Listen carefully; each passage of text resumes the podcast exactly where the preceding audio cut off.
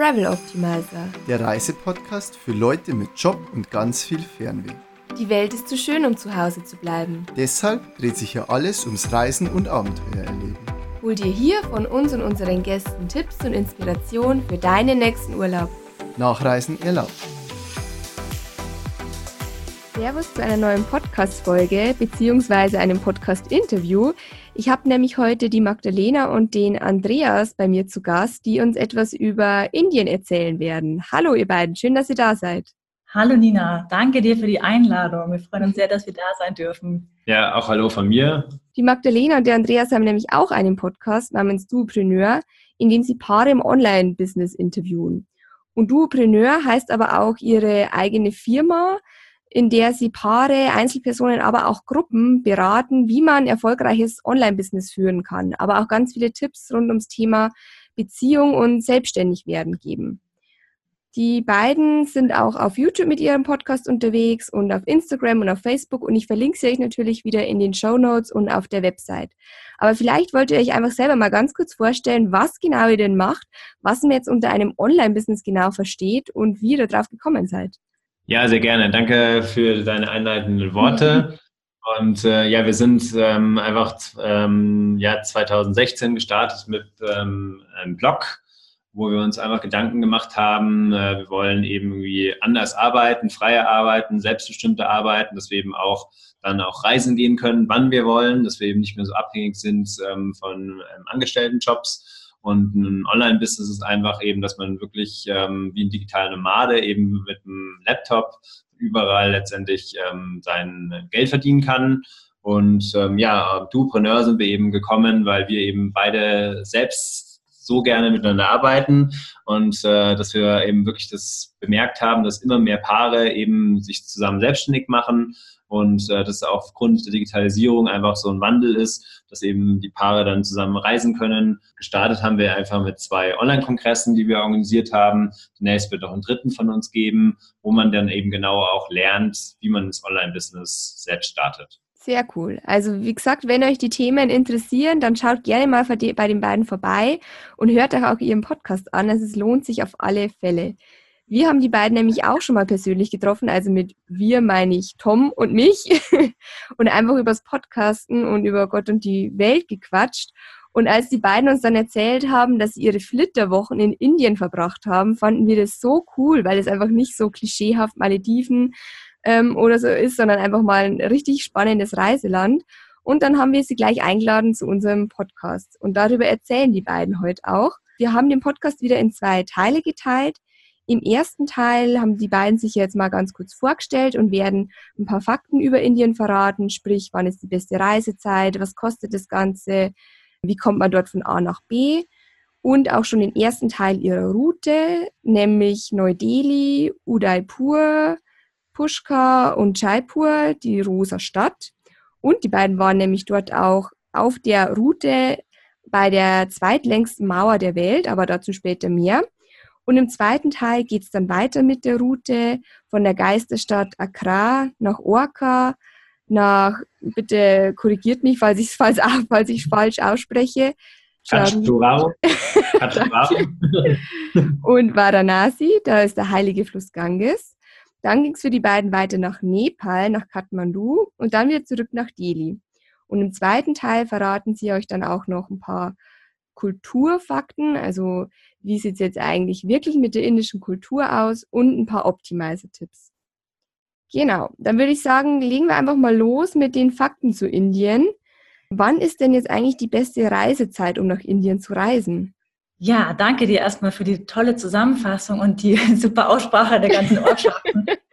ich musste auch noch mal, ja, nicht einfach, ich musste auch noch mal nachschauen, noch mal überlegen, wie sagt man gleich noch mal Katoraho, weil vor kurzem haben wir auch nochmal erzählt von diesen, naja, wir kommen da gleich nochmal dazu, was ist da besonders ja, also wir sind im Winter dorthin gereist. Das hatte mhm. auch einen bestimmten Grund, denn es war ja unsere Hochzeitsreise. Wir haben im September geheiratet und somit haben wir entschieden, dass wir äh, im Dezember verreisen können. Das hatte mit der Arbeit auch zu tun. Indien äh, kann man eigentlich jederzeit hinreisen. Das ist halt äh, die Frage auch natürlich, wie man es mit der Hitze aushält und auch in, mit der Regenzeit. Aber ähm, das ist auch letztendlich nicht so pauschal zu beantworten, weil es ist die Frage, wann soll ich nach Europa reisen oder wann soll ich mhm. nach Amerika reisen? Weil letztendlich ja Indien an sich, da werden wir jetzt auch immer wieder drauf zu äh, sprechen kommen, ist ja so ein unterschiedliches Land, auch in den unterschiedlichen, also wir waren in drei unterschiedlichen Bundesstaaten sozusagen. Und äh, da ist natürlich auch jeweils schon ähm, wahnsinnige Distanz dazwischen, wo sich dann auch das Klima halt schnell ähm, verändern kann. Aber generell, sage ich mal, aus in der Zeit ähm, sollte man immer darauf achten, natürlich, dass es nicht so heiß ist. Und es war es jetzt bei uns eben im äh, Dezember nicht allzu heiß. Deswegen hatten wir auch damals diese Route dann dort eben auch entsprechend gewählt. Was man vielleicht noch anmerken könnte, ist, dass es eben im Norden war, unsere Reise, und nicht im Süden. Und viele denken an Indien gleich, total heiß und total mhm. Süden und Monsun. Aber wie gesagt, wir waren sehr stark im Norden. Aber das könnt ihr euch immer anschauen auf der Karte. Also wir werden die Route von den beiden auch auf die Website stellen. Da könnt ihr dann nochmal ganz genau nachvollziehen, wo die beiden unterwegs waren. Und wie sieht es jetzt eigentlich aus, wenn man so eine Reise nach Indien plant? Habt ihr das alleine gemacht oder mit einer Agentur zusammen? Wie war das? Also wir haben sehr viel selbst recherchiert erstmal. Wir machen gern Dinge auf eigene Faust und vor allem ist es bei uns so ein bisschen aufgeteilt, dass der Andreas da wahnsinnig gerne eben so nach Flügen gleich schaut und ein tolles Händchen hat für ja Schnäppchen, sage ich immer, oder auch echt schöne Dinge. Und ähm, ja, also einfach eher mal weg von Reiseveranstaltern, ja, also weil wir ähm, dann schon gemerkt haben, dass Indien schon ein Stück weit ein anderes Reiseland ist und hing natürlich dann auch zusammen, dass wir eben wirklich unsere Hochzeitsreise gemacht haben und äh, dann natürlich auch gesagt haben, ah, da, das ist uns auch nochmal ein bisschen was anderes wert vielleicht. Wir wirklich auch halt viel vom Land sehen wollten, in Kombination mit entsprechend auch Nepal. Das hat eben dieser Reiseveranstalter ähm, gemacht. Und das Besondere bei dem war eben, also Indo Vacations heißt der, dass wir mit dem skypen konnten. Also das ist jemand, der hat in Deutschland studiert, spricht Deutsch. Und da waren wir natürlich entsprechend auch halt sehr sicher. Ähm, wir haben halt den dann auch vor Ort in ähm, Jaipur, hatte glaube ich sein Büro gehabt, dann auch gesehen und getroffen, mit dem gesprochen und so weiter. Das war dann einfach halt sehr äh, familiäres Verhältnis auch mit dem vor Ort. Wir konnten halt einfach mit dem super unsere Reise abstimmen. Die sind super auf uns, unsere Wünsche eingegangen, was wir haben wollten. Und ähm, ja, es war Ne, also für Indien äh, zum Einstieg, wenn man sich natürlich auch vom Preis her leisten kann, sehr gut, weil wir dadurch auch eine vielfältige Reise hatten, also mit Flügen, mit Zug, mit, ähm, also das muss man schon sagen, ist natürlich was Besonderes, warum es vielleicht auch jetzt eine Reise ein bisschen teurer war, weil wir halt einen privaten Chauffeur hatten und mhm. das natürlich halt Aber wart ihr nur zu zweit unterwegs oder war das dann eine Gruppenreise? Nee, wir waren dann auch wirklich nur zu zweit unterwegs, genau. Ah, ja. Und das war, muss ich sagen, ähm, äh, also ich hatte eh keine Angst. Ich kenne viele, die haben ein bisschen Angst, nach Indien zu reisen, weil es eben von der Kultur her, aber da kommen wir auch nochmal später dazu, mhm. so, so ganz krass anders ist. Aber ähm, ich habe mich doch ein bisschen wohler gefühlt, als ich dann wusste, ja, ich meine, erstmal Hochzeitsreise, will man ja auch viel zusammen sein als mhm. Paar. Mhm, ja. Ähm, ich fand das eben einfach auch toll, weil ich schon mal vor Jahren in Indien war, ich war damals noch ein Kind, hatte ich noch viele Eindrücke und da wusste schon, dass es äh, ja gerade von den Reisemöglichkeiten etwas schwierig ist und dass es wirklich gut wäre, einen Chauffeur zu haben. Ich glaube, der Andi ist dann einfach draufgekommen, das gibt's und mhm. ist gar nicht so viel teurer, weil es klingt natürlich so Chauffeur, oh, teuer ist das. Aber man spricht immer von Indien und Indien sind die Preise einfach anders. Und ich muss sagen, das möchte ich nicht missen. Der war ganz toll, hat uns echt immer super, also super gefahren erstmal und auch natürlich äh, an, an sichere Orte. Das wussten wir im Vorfeld natürlich. Und ja. somit hat uns die, die Reise extremst erleichtert. Das ist sehr gut, Anni. Ihr habt ja vorher schon gesagt, es war etwas teurer. Wie lange wart ihr jetzt unterwegs und was hat es denn jetzt gekostet?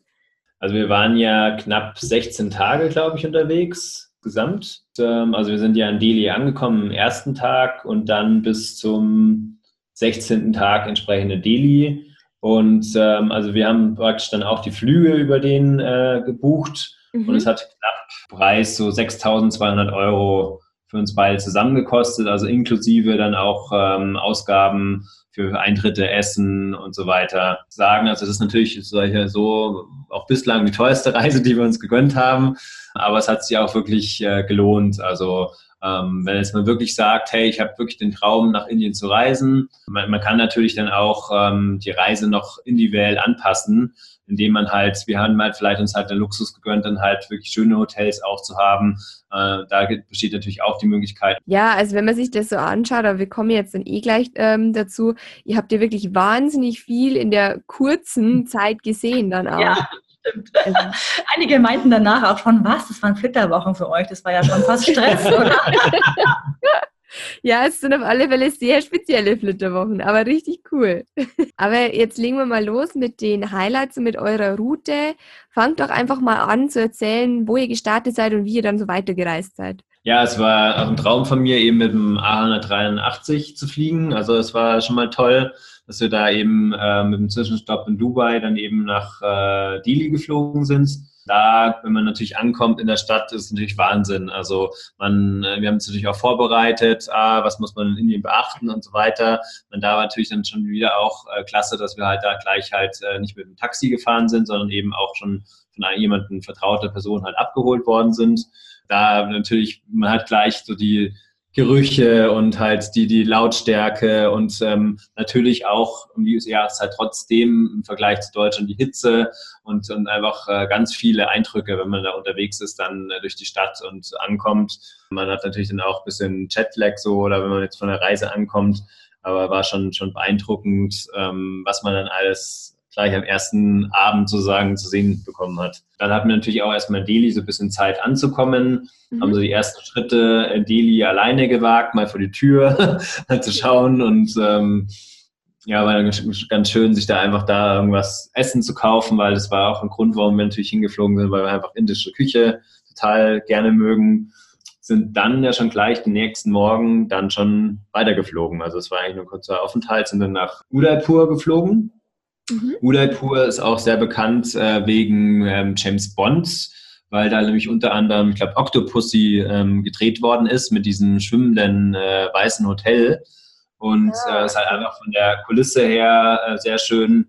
Ähm, es gibt auch einen großen Palast dort, also da ist noch ein Maharaja da.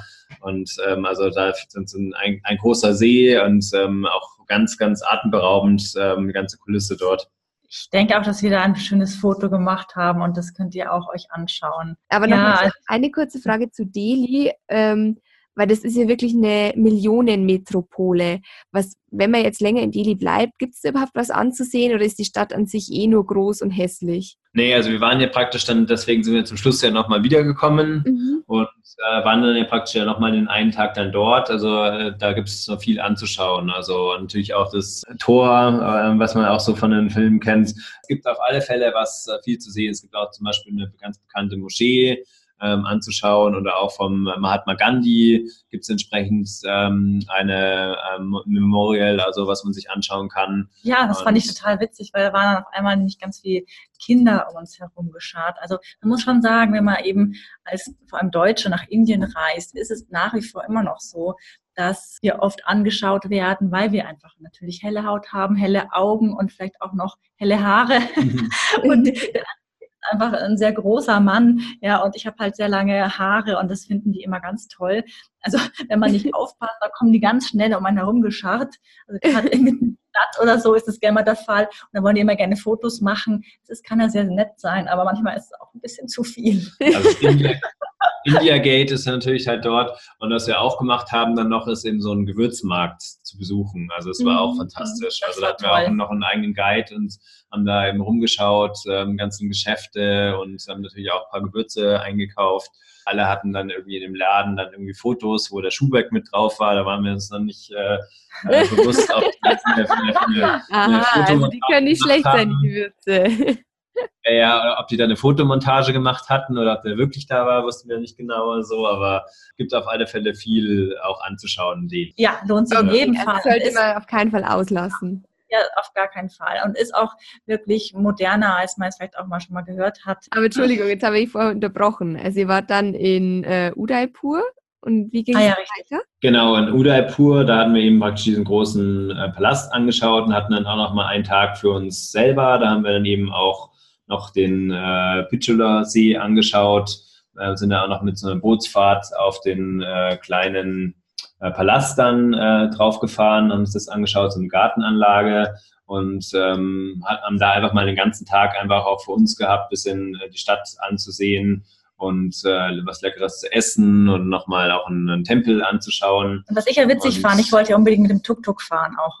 Also es war mir auch mal wichtig, neben Chauffeur auch mal einfach das ganz normale, typische. Und da fahren ja sehr viele mit Tuk-Tuk und ich fand es einfach echt witzig. Das haben wir dann auch noch mal ein paar Mal mehr gemacht. Und dort erinnere ich mich, glaube ich, so die erste Tuk-Tuk-Fahrt. Ja, dann sind wir praktisch nach äh, Pushka gefahren. Also Pushka, das liegt ähm, eher so in der Wüste. Also da gibt es auch einen ganz äh, bekannten Kamelmarkt dann immer dort.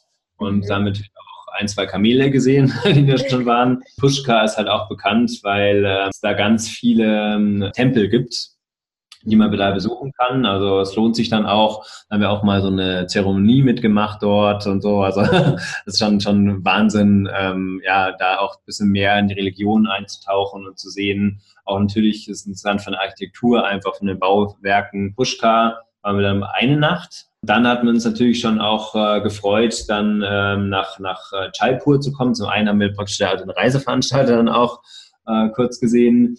Und äh, da gibt's natürlich auch äh, wahnsinnig viel zu sehen, also vor allem auch mit dem äh, Palast der Winde ähm, anzusehen. Warum ja, heißt einfach, die Stadt jetzt eigentlich die Rosa Stadt? Ja, weil da viele, viele Gebäude und so weiter halt in rosa gehalten sind. Ja, also, ich glaube, wir stehen da auch vor einem Gebäude. Wenn ihr auch mal schaut auf den Fotos, glaube ich, sieht man das ziemlich gut.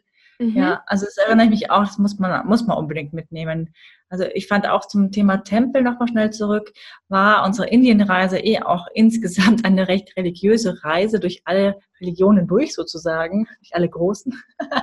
Wir haben dann doch im Endeffekt sehr viele Tempelanlagen angeschaut oder eben wie ähm, Andi schon meinte, in Delhi haben wir ja angefangen und sind immer wieder mit dem Thema äh, Religion konfrontiert worden, weil man einfach halt ja sagen muss, die Inder sind mhm. einfach sehr, sehr religiös und die nehmen es auch wirklich dann sehr, sehr, sehr ernst oder ähm, mhm. ja, die, die, gehen dann einfach in die Tempel regelmäßig und dann sieht man ganz viel Blumen immer überall, die sie halt einfach ähm, ja. Genau, auf alle Fälle waren wir auch noch in der Festung von, von Amber dann in, in Jaipur. Also das ist äh, sehr bekannt, also weil man da mit äh, Elefanten hochreiten kann. Das ist auch für, von einigen Touristen ein bisschen kritisch zu sehen, weil natürlich da die Elefanten halt entsprechend äh, ja so ein bisschen gehalten werden. Halt, ah, die müssen da jeden Tag dann diese Festung da hoch. Und ich finde aber halt auch, mein Lieblingstier ist mitunter ein Elefant und äh, habe mich ja schon gefreut, auf alle Fälle halt auch mit dem Elefant dort hochzureiten. Und letztendlich haben wir das dann schon auch gemacht.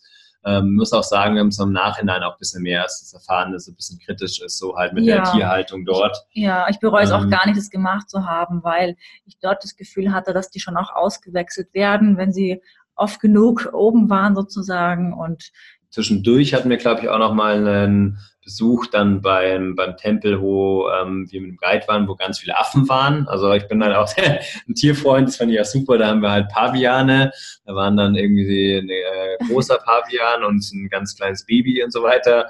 Also die haben wir dann mit Erdnüsse gefüttert. Oh Gott. Auch, wo war das? Das war eben auch in der Nähe von Jaipur dann. Also das hat uns mhm. dann der, der Guide quasi, unser, unser Chauffeur angeboten, ah, ob wir das noch machen wollen irgendwie.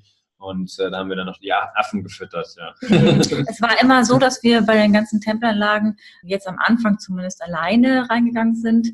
Beziehungsweise in der Amber hatten wir dann auch einen Guide Führer, dabei, einen genau. Guide dabei, der auf Englisch uns eben ein paar Dinge immer erklärt hat, gesagt hat und einfach so ein bisschen da war als, als Schutz, weil es ist schon einfach immer wichtig. Genau, Englisch ja. teilweise hatten wir auch deutsche ähm, Reiseführer. Ja, ja, ja, teilweise auch genau. Mal. Und ja. der Fahrer, konnte der Englisch dann oder wie habt ihr mit dem ja. kommuniziert? Ah ja, okay. Englisch. Das war okay. Also, äh, weiß nicht, kennst du das auch, das Englisch äh, in Indien ist teilweise sehr lustig.